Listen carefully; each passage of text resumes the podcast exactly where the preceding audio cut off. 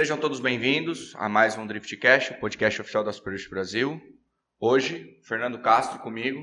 Boa, rapaziada, tudo bem? Me acompanhando aí para essa entrevista que pra gente é uma honra. Uma pessoa que agregou demais, uma pessoa que agrega até hoje. Agrega até hoje. A gente tem um carinho muito especial por ele. Eu posso dizer que é o.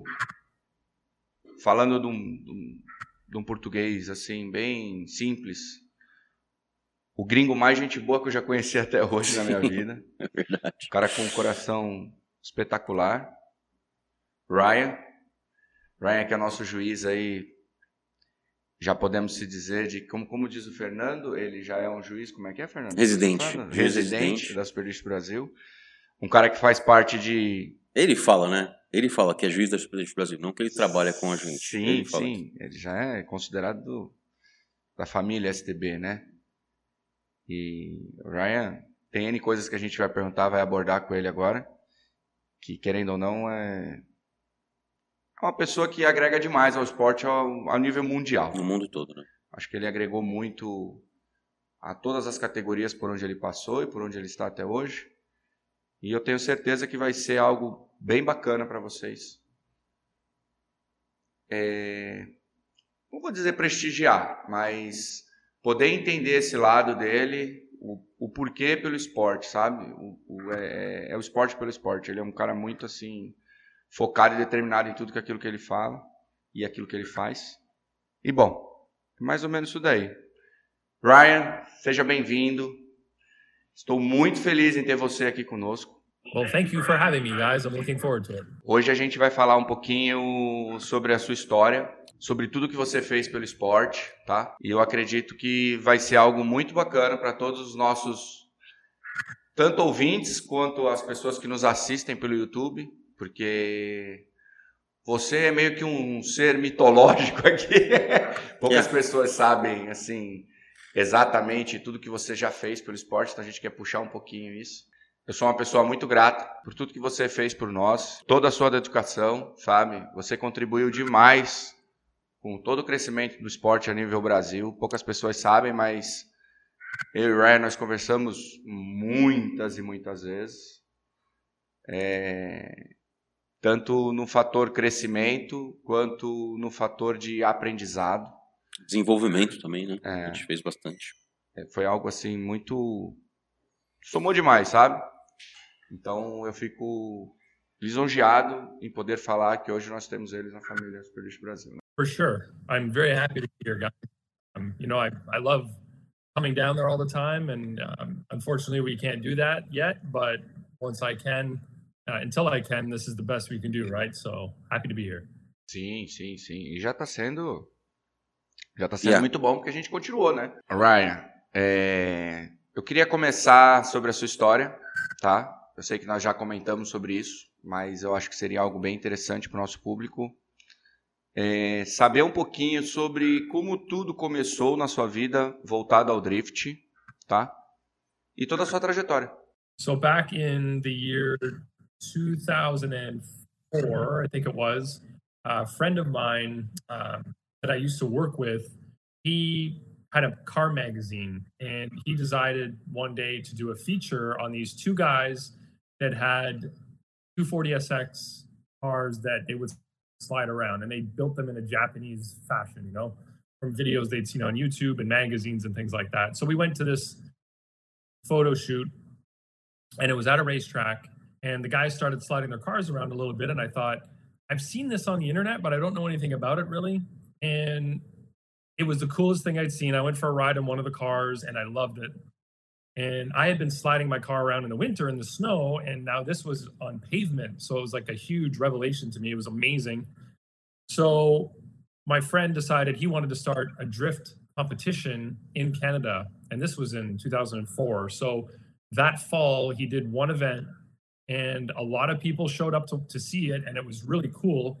I ended up driving a car in that event. It was an rx7 an old fc3s and it had a 350 with an automatic transmission it was awful um, but that's where my passion started and that's where the, the drifting scene in canada started so Um, after that, the next season, we did four, I think it was four events in Quebec, in Canada, and I helped organize the events. And then that went on through 05, 06. Um, I received a car from Japan in 2006, a Skyline uh, GTST R32, and I started learning how to drift myself. In 2007, during one of the events, Yokohama needed somebody to do a ride along for contest winners. And they said, Ryan, you have a car, you can do it. So I did it. And while doing those demos at each event for Yokohama, the BF Goodrich people were there and they wanted to start a team in 2008. They saw me driving. They said, he's good. We want him on our team. So in 2008, I was competing for BF Goodrich in a Pontiac GTO, did that for two years. At the end of 2009, unfortunately, I lost my sponsor and I didn't have money anymore because I had spent so much money to get to that point. I was in debt and everything, um, you know, the racing debt problem that a lot of people have. So I started judging in 2010 in Canada. And we had a judge from the US that would come up and help us from Formula Drift. And when he was coming up in all through the season in 2010, he taught me so much. Tony Angelo was his name. And he was a competitor in Formula Drift and then he became a judge he brought me down for an interview and said, We think you'd be great as a judge in 2011. And I went for an interview at the end of 2010. They said, You've got the job. So in 2011, I became a judge for Formula Drift. That's where my journey started in the big world of drifting internationally. And through working in the US for Formula Drift, I made so many contacts that I started traveling all around the world doing drifting events as a judge in Super Drift Brazil and in Japan and in Russia and in all these other countries. So that's really where my journey started and got me to where I am today.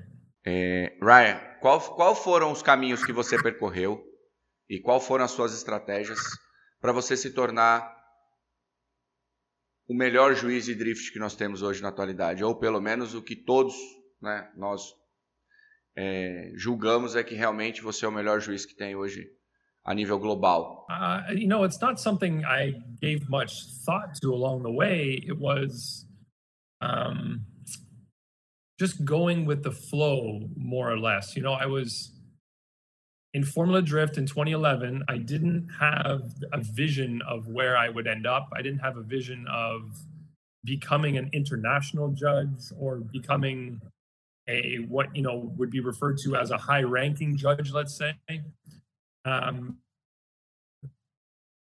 it was it was an experience that I, I enjoyed a lot at the time just getting to go to these events if you're if you remember I don't, I don't know if you know but i used to go i used to drive down to different drift events uh, for formula drift or i'd fly down like um, i went to road atlanta in 2009 i think it was i went to seattle in 2007 or 8 something like that so i would on my own dime, I would pay to go attend these events because it's something that interested me. I wanted to see how they operated. So to be involved in that was it was exciting, but I didn't have like a, a, plan, if you will. You know, it was I was just going with the flow. Whatever came up, wherever whatever opportunities I would get, I would I would take them. I would never turn down an opportunity. So it gave me, I think, a little bit more accessibility because some of the other judges that were involved in the sport were, were busy. They had other jobs. They maybe didn't have the interest in traveling and seeing all the different things that are out there in the world. So I guess I had the benefit of having a job at the time I was doing the automotive uh, driving events where I had free time in between contracts, and I, I, ended up working my my schedule out so that I had the time to go to drift events. And that gave me, I think, a, a bit of an advantage over other people that were doing judging at the time. And when it comes to drift judging, I think a lot of what makes somebody good at it is doing a lot of events, not only in your one part of the world, let's say, getting to travel and see drifting from a different perspective, maybe in a different country. So you're seeing different cars on different tracks with different personalities and different approaches to the sport. I think that gives somebody um, a, a, real breadth, you know, a, a, wide um, experience level that allows them to see every situation that pops up and understand how that's how that plays out you know? Um, it's just i think repetition really. It's, it's doing something so many different times in different environments that gives you that advantage. So if you're a judge and you're judging in one series and in one country you can become really good but you can't i don't think like i think you need to have that step out of that bubble you know to to really see different experiences all around the world and I think that's my my one true advantage is that I've been to so many different countries and watched drifting in all these different countries, giving me that that big step up. I think that's truly my my advantage. Nice. It's almost like uh, the time in drifting made you instead of you having to do something, right? Yeah, exactly. It's like, Like, I've been molded by all In- those in- instead of seat time, it's pen time, Yeah. something like that. Awesome. Yep. Ryan, quais foram as suas maiores dificuldades ou se tem alguma até hoje na profissão de juiz de drift? judging drifting at the formula drift level is becoming extremely difficult.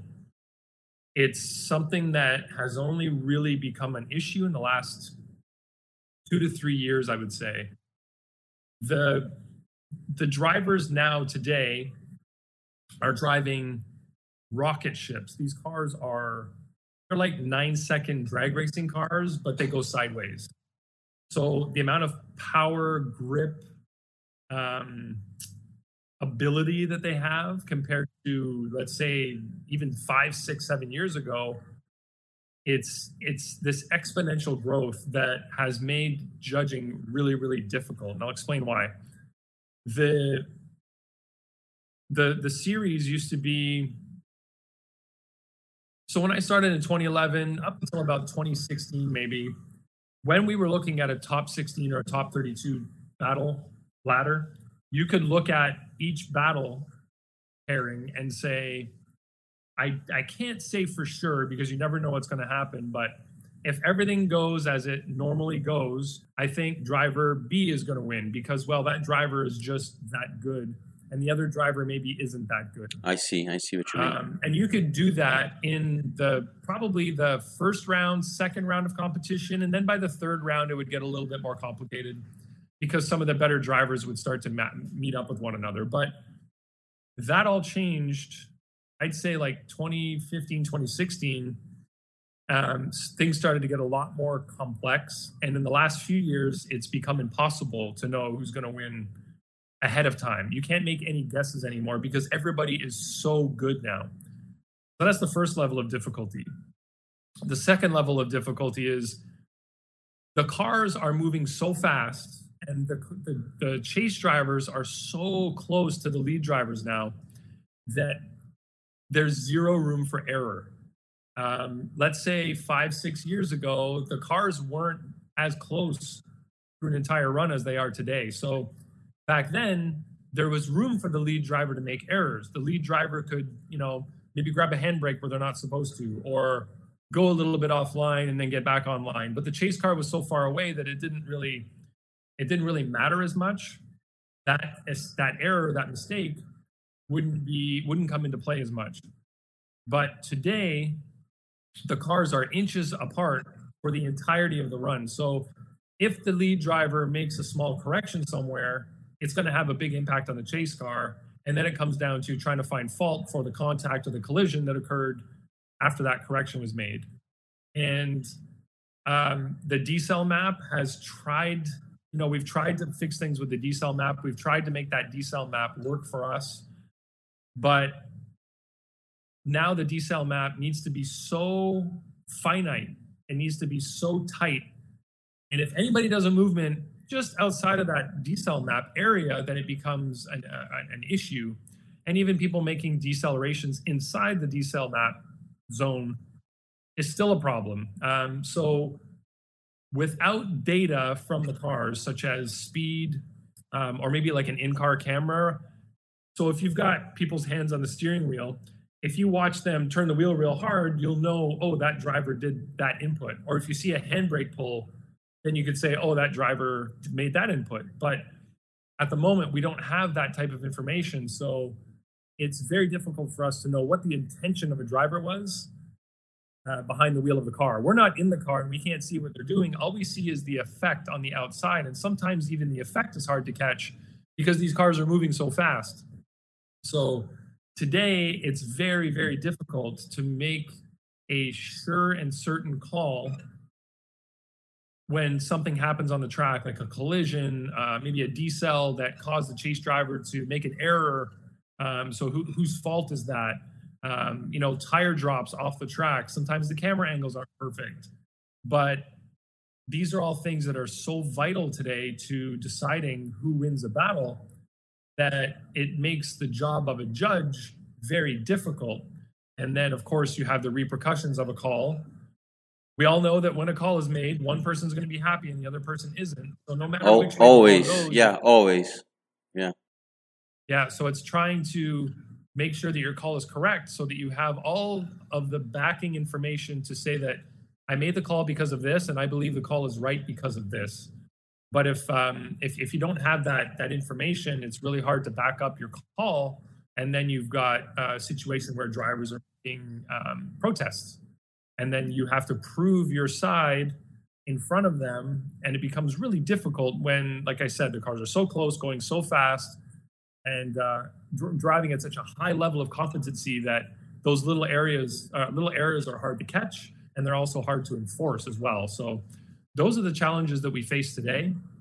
And i think the only way that it's going to be alleviated really is with more information from the cars, whether that be speed or an in-car camera or um, a, a, kind of decel um, computation that would have to be made by a computer. You know, you'd have to program it to say, yes, there was a decel there that's bigger than what you generally allow. So that, a lot of those things become a challenge because it's a financial issue. The in-car cameras are easy to set up. It's getting them to transmit live to us that's very expensive. We see this in Formula One and WRC. We see it in NASCAR um, but they're playing with very big budgets. You know, hundreds of thousands of dollars per event are needed just to get that camera view to us live and to the fans live. So um, a lot of a lot of issues, a lot of uh, roadblocks, if you will, to getting that information to us. Yeah, and uh, as you know, uh, I'm always watching FD uh, uh, live on, on YouTube and, and and making my my personal calls on, and we, we sometimes we we talk to each other to to see what, what's going on. I I remember uh, we trying to figure out like two maybe three years ago we, we talked about the the the in car cameras and yep. uh, and about the budget. I remember we talking about that, and I agree hundred percent with you. Uh, it's like sometimes people don't even know because they don't have that eye uh, that, that clinical eye for for judging. I mean, because we, we were training, we were, we were training for that, right? So the calls are getting so so close that I think today, I mean, in in 2021, I don't think will, a lot of calls that I've seen uh, going on in FD would be impossible without the drone or without the the, the instant replay with the with the side by side car uh, uh, videos it would be impossible. So yeah, it's something that's it's, it's very it's getting uh, by by the inches by the inches, right? Like it is. And I have a like a, a second question on that. Uh, you, you, feel that FD is doing uh, in FD the, the, the drivers are getting that uh, in in that level and maybe in other countries like Brazil or maybe Russia, it's it's like you said, it was back in the day in FD when cars were kind of far apart and you can see better, uh, uh, not better, but see easier what the mistakes and, and what the goals are.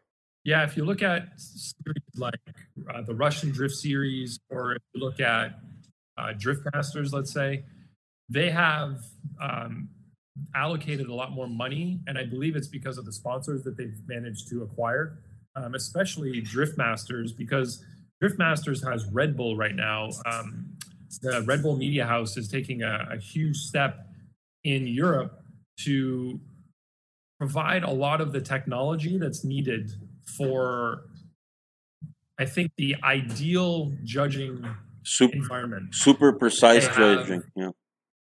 Yeah, they, they have this system where the judges have control over the replays.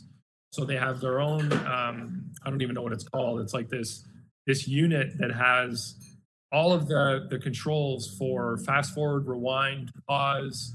Um, so they can go through a video very slowly, forward or backwards, and they can analyze a video themselves up in the booth really quickly and easily.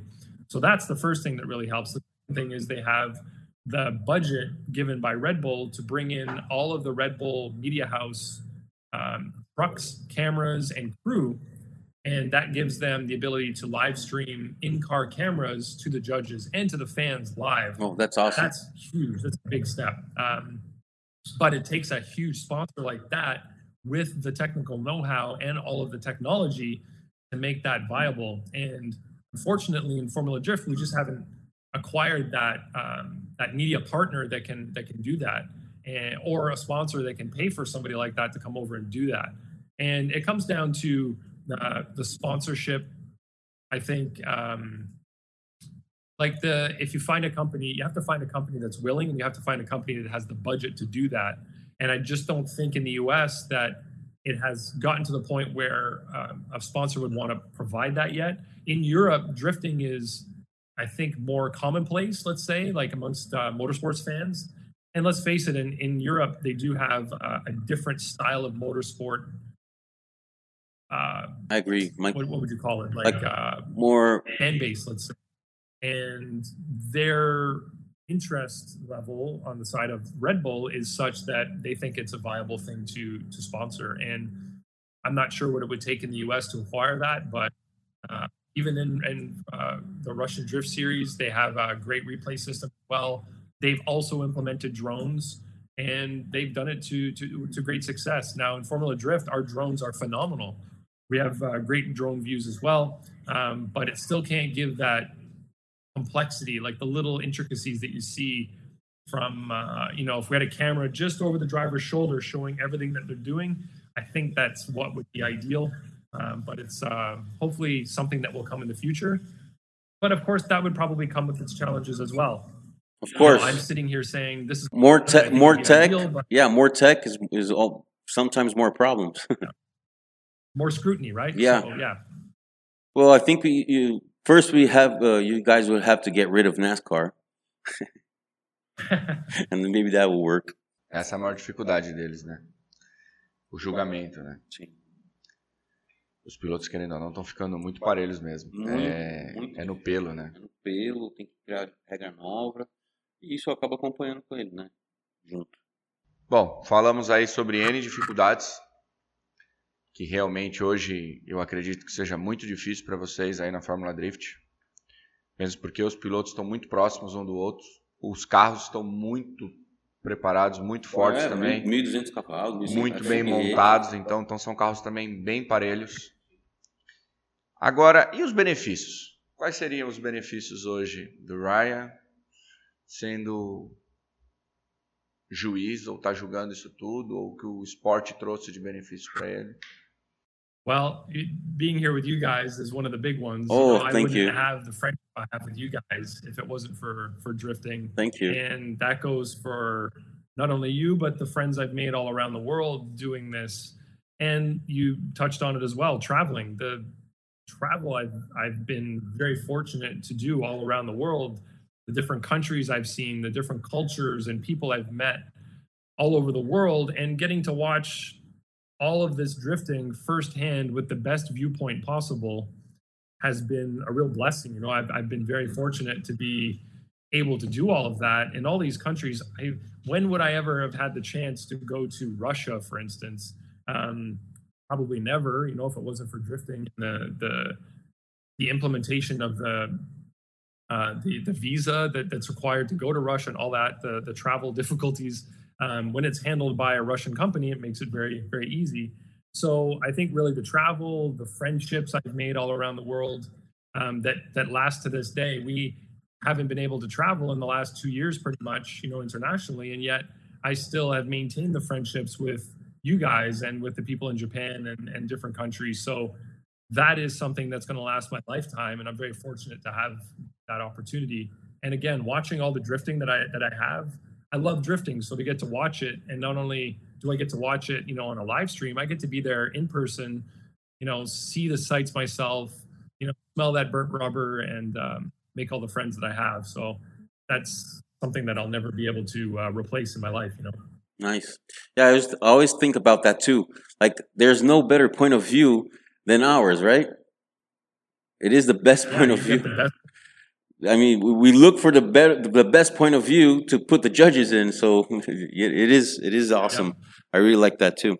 The only thing get better is if you were behind the wheel yourself, you know. yeah, yeah. But we can see all of the drivers now, so. yes. Tirando a parte da dificuldade, né, que é essa parte sua do julgamento, que tem que ser algo muito preciso, algo que sempre tem alguém que se beneficia e sempre alguém que é naquele momento acaba, né, tendo a sua volta anulada e sendo eliminado naquele exato momento. Tem todo aquele outro lado pessoal, né? O lado seu de estar tá sempre viajando, essas coisas e pouco ficar em casa. O que que isso era para você? Well, it wasn't an issue before because I was single and it didn't really matter that I was traveling so much. Um, things have changed though now that the since COVID started, I was home a lot more. Clearly, I couldn't travel anywhere at all. And uh, in the last two years, I've met somebody and actually gotten married. So the international travel would become a problem now. And that is where uh, a different philosophy of, of life really, I think, is going to going to kind of come into my world. Um, the travel will still happen, but now the travel is going to be with my wife Brittany instead of by myself. So the I think the being away from home won't be as much of an issue if she's coming with me when I'm going on trips. So you're taking home with you. Is, uh, yeah, it is. It is going to be a different, a different feeling to the travel now. It's going to be um, with somebody that I love and that I want to spend my time with, as opposed to me by myself bouncing through airports and staying in hotels by myself. So I think things are changing in that respect. I don't know if travel is ever going to get back to the way it was before. Um, I'm still at the moment judging. I've judged Super Drift Brazil remotely. I've judged Japan remotely. I've judged the Russian series remotely as well. So um, the ability to still be involved in the sport and not have to travel as much is um, definitely an advantage in that in the sense that I can actually stay home now and be in my own home and still be involved in the sport as opposed to spending hours and hours and hours in airplanes and airports and taxis things like that. So it's a it's a whole different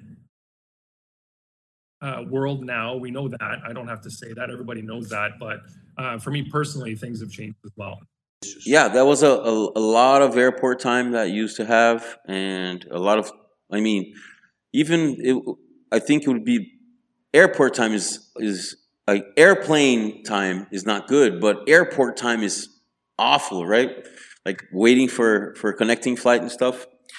But yep. uh, like you said, uh, you can judge from from your house now and uh, with your family, and that is awesome. It's something like almost positive that the pandemic brought to you, right? Yep. Did uh, before the pandemic happened, did you ever uh, did you judge any time remotely before, or this was something that came new with the pandemic?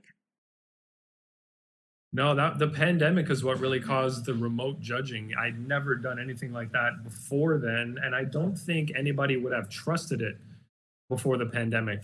Um, and it's not that it isn't trustworthy; it's that nobody wanted to take the chance to be the first to implement remote judging. They felt that the judge had to be there on the ground, had to be there in person. And we've proven now that that's not the case with the technology we have in terms of uh, live streaming, the technology we have with peer to peer messaging and video chat, like we're doing right now.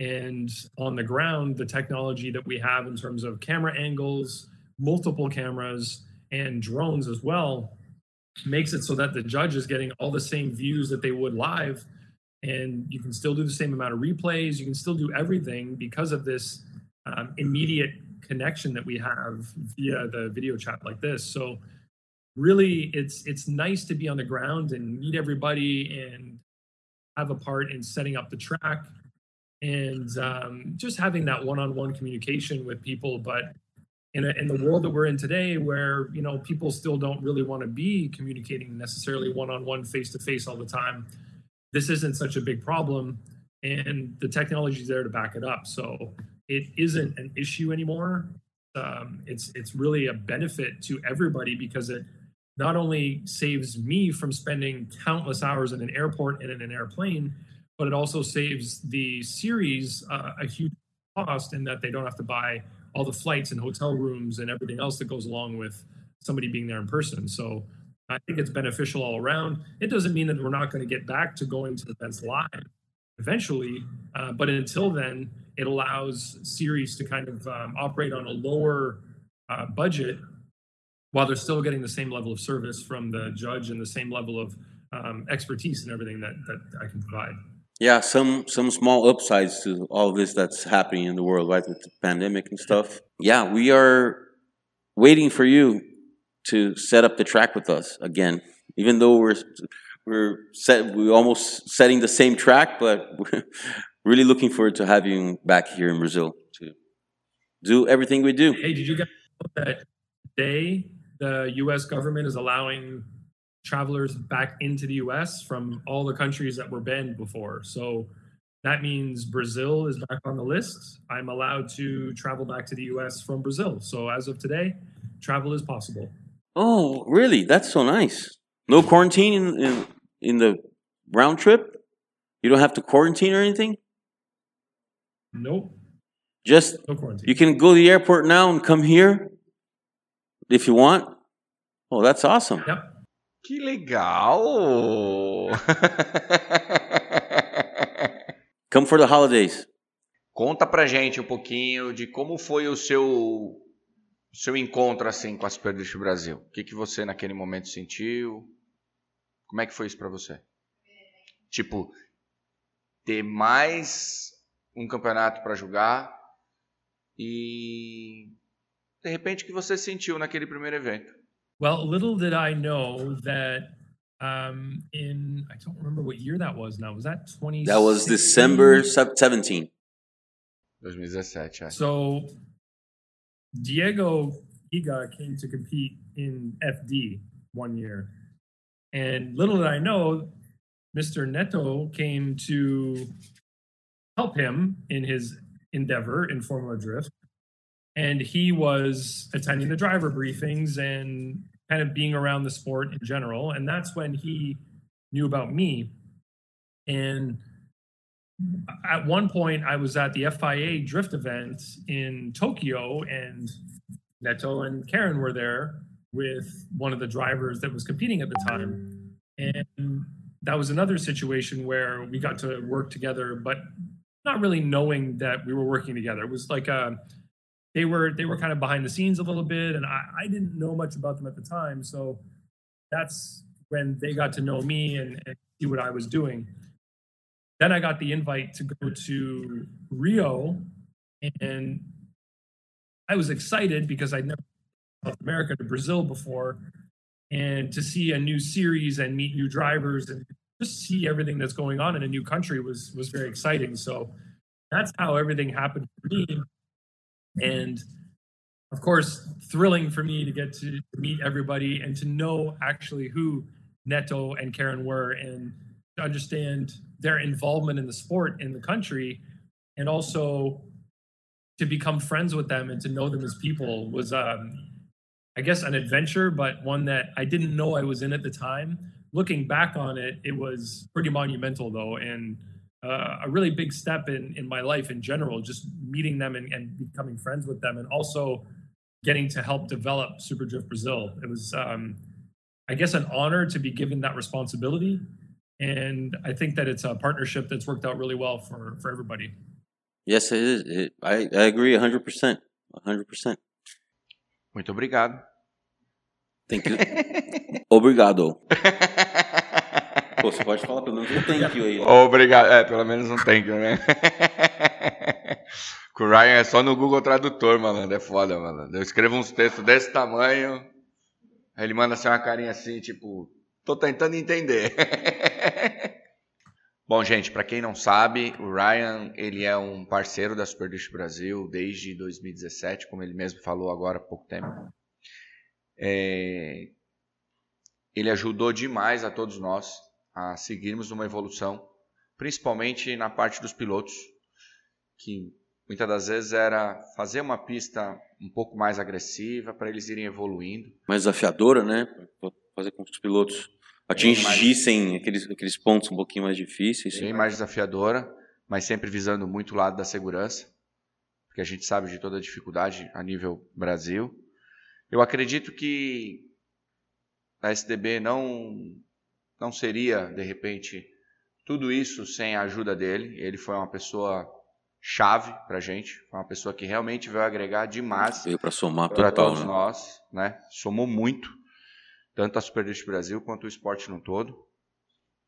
E a minha pergunta pro Ryan é como ele vê tudo isso, como ele vê desde a do ato que ele veio para cá pela primeira vez até hoje, mesmo com as dificuldades da pandemia. Se realmente ele está satisfeito com tudo que nós conseguimos evoluir com os pilotos, o que que de repente ele acha que precisa melhorar? Well, in all honesty, I didn't expect the level of advancement that I saw from the drivers, the teams, the driving, everything.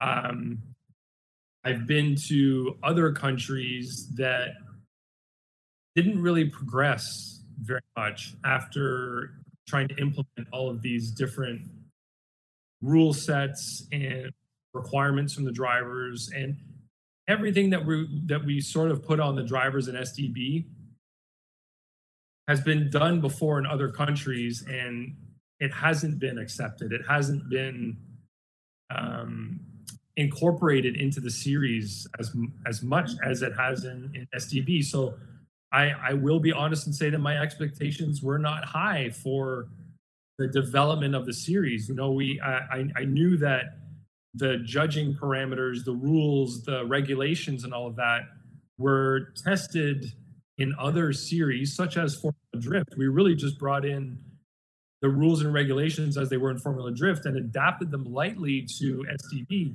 So we knew the rules and regulations worked. We knew that uh, we knew that they made for fair and even competition and made for an exciting competition. But it doesn't mean that the people involved in the sport are going to adapt to what is going on. It doesn't mean that they're going to accept those new rules and regulations, that they're not going to fight back and try to go back to a simpler way.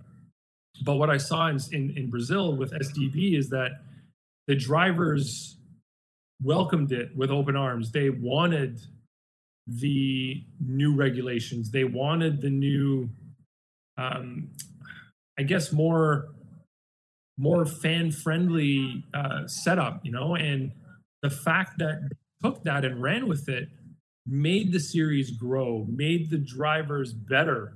You could see drivers that when I first got there were were definitely capable, but their their knowledge level and their their ability wasn't at the level that it needed to be. But because of the way everything worked in the the judging side of things, the drivers looked at that and said, "I have to adapt to that if I want to be more successful within this series."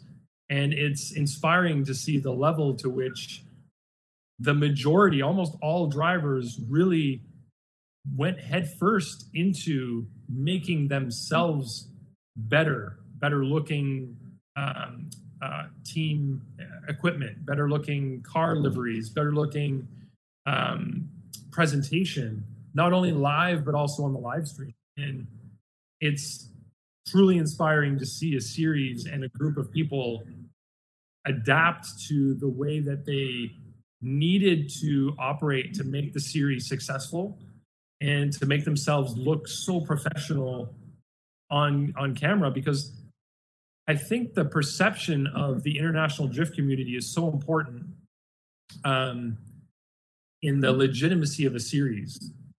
Uh, the fact that SDB did everything it needed to do and the drivers did everything they needed to do to get to that level of legitimacy, I think is a, a great testament to the the people there, how adaptable they are, and how willing they are to be successful. So, uh, you know, kudos to everybody there. Congratulations, because it's it's been a, a huge transformation from my point of view, anyway. Mas isso é graças a ele também. Eu falei. Eu, querendo ou não, toda vez que eu conversava com os pilotos, eu passava todas as nossas conversas, baseado no que era pertinente a eles. Então, Yeah, uh, as you as you told me that now, I'm thinking about something. Uh, like several times that you were here, and Neto was talking in the briefing, and he was talking about getting the cars better and getting. I mean, it was even though I didn't translate to you and you you couldn't understand 100 percent what he was telling the drivers in the briefings briefings and the drivers meetings, and uh, I just it just came to me right now that a lot of these things that we're working together, especially him and Karen in in the the way that the drivers uh, were supposed to like behave and the way the cars should look, and you bringing in uh, the FD uh, judging, and we're all working together. I've never realized that some things that were going on to get this result, uh, I never translated to you. Maybe you felt it, I don't know. But like he said, oh yeah, we're always saying because he always said in the drivers meeting after we we did our technical stuff and we, I translated you, and lots of times he would talk about guys. I'm I'm bringing him in, and and you guys have to follow the rules, and there was always this reinforcement that I'm just saying personally. I I don't remember translating to you, but I'm sure you kind of felt it like it, it was going on. You can feel it, right? Even though it's in a different language. It's not a question, it's just me talking. Porque eu, não traduzo, eu, eu traduzo o que ele fala para.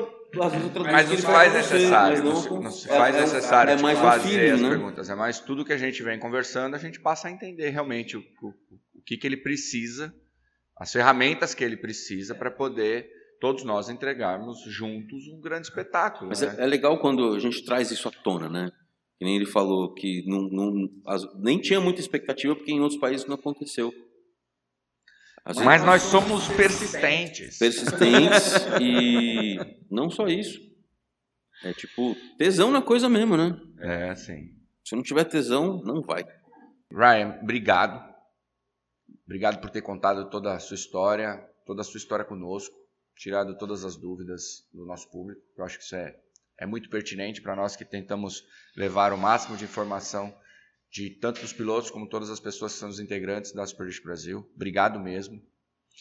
E agora nós temos um quadro nosso que se chama Na Porta. E hoje ele vai ser Na Porta com o Ryan. O que, que é esse Na Porta?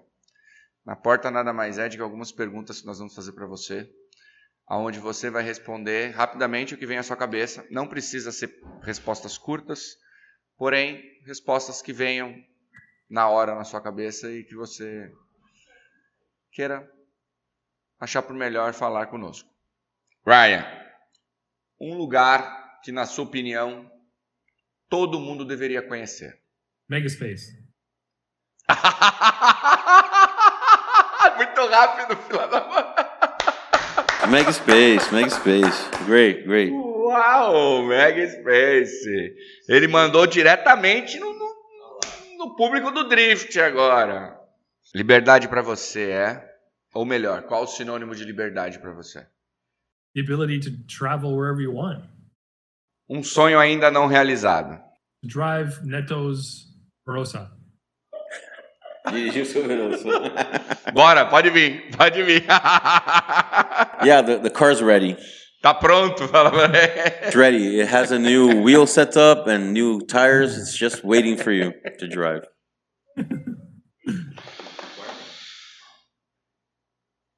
Ryan daqui a 10 anos. Ooh. This, but with gray hair. Filho da mãe. Nice, nice. Ó, agora eu vou fazer uma É. pergunta. Vou fazer uma pergunta agora que muitos me perguntam, mas eu depois dessa pandemia toda, realmente eu. Fujo da resposta. Não, não, não fujo da resposta, não. Eu gostaria de, de, de saber, de repente, qual que. Quando você vem pro Brasil? Agora eu te ferrei. As soon as you guys will have me, I'm ready to go right away. Tô pronto para ir agora. Assim que vocês me puderem me receber, eu estou pronto para ir. Pode vir então. You can come tomorrow. O que, que te prende aí então? Fala. Uh, well, they, I didn't know they were going to open the borders for everybody today. I thought it was Canada and Mexico. And then I read the rules and it said all 33 countries that were barred from entering are now open. So I just figured it out today. Ryan, muito obrigado mais uma vez. É, obrigado por trazer todas, por, esclarecer, né? Obrigado por esclarecer todas essas dúvidas conosco, com todo o nosso público. Gente, obrigado mais uma vez. Espero que vocês tenham gostado. Ryan é uma pessoa muito querida dentro da família Superlist Brasil, uma pessoa que eu já falei anteriormente, agregou muito e continua agregando, se tornou um grande amigo e uma pessoa que acredita no esporte. Então acho isso muito interessante, porque pessoas com uma visão igual a dele, que anda no mundo todo e hoje está conosco e acreditando na evolução do esporte, isso para a gente é mais que uma honra. É algo que, para quem realmente acredita no esporte, como eu e toda a minha equipe, eu posso falar por todos eles de que para nós é algo muito satisfatório e muitas das vezes é isso que nos move a continuar fazendo o esporte no Brasil todo e tentando trazer o melhor que a gente consegue para vocês, tá? Muito obrigado por tudo e até a próxima. Lembrando de que esse podcast, para quem não entende de entende o inglês, assim como eu, não tenho vergonha nenhuma em falar, são poucas as palavras que realmente eu domino. É, fica mais fácil para vocês estarem assistindo ele dentro do YouTube, porque lá nós vamos colocá-lo todo legendado, então ficará mais fácil para todos. Obrigado, obrigado Ryan, obrigado Fernando. Obrigado você, obrigado por, me ter aqui mais uma vez. Eu queria aproveitar também, ah, agradecer o Ryan também, publicamente. É, o 90% do que eu sei de, de drift foi o Ryan que me ensinou. Eu estou sempre junto com ele acompanhando. É, acompanho as, as, as provas da, da Fórmula Drift também, que é muito legal. Consigo falar com ele às vezes, no, né, já, eu já te falei isso, mas acho que a turma não sabe. Às vezes consigo até trocar uma ideia com ele no WhatsApp enquanto está tudo acontecendo, então é, é muito bacana. E é, enche o saco dele quando eu discordo, e a gente discute, e, e é assim mesmo que tem que ser. Então realmente eu queria agradecer. Agradecer vocês também pela oportunidade de ter me colocado como, me escalado como juiz naquela época, também em 2017, para trabalhar junto com o Ryan. Para mim é um privilégio, não só com vocês, estar com ele também. Well, thank you very much, guys. I don't have the level of friendship or family I do with you guys with anybody else really in the world. It's um, a really special relationship that's formed over the years. And um, I appreciate the opportunity to come down there and for your trust and really your your your dedication to the sport, you know, and, and bringing me down there so much. I know it's not easy, it's not cheap, but um, I'm fortunate that you see the benefits in in, in what I have to offer, and um, I'm also really really proud and, and happy that you guys have made me a, part of the the family down there. So I am looking forward to coming back. It's definitely going to be in 2022 for sure. Now that we're able to do so, I'm really looking forward to it. Um, it's been you know, kind of a, an empty two years not being able to travel at all anywhere, but especially because I hadn't been able to go down and see, uh, you know, the SDB family, all the fans, all the drivers. So I'm really looking forward to coming back, and uh, hopefully we can get that planned sooner than later. And I look forward to coming down there, guys. Perfect. Thank you. And we'll see you soon. Thank you. Thank Valeu, you, galera. Thank you very much. Close. Tamo junto. Tamo junto. Tamo junto.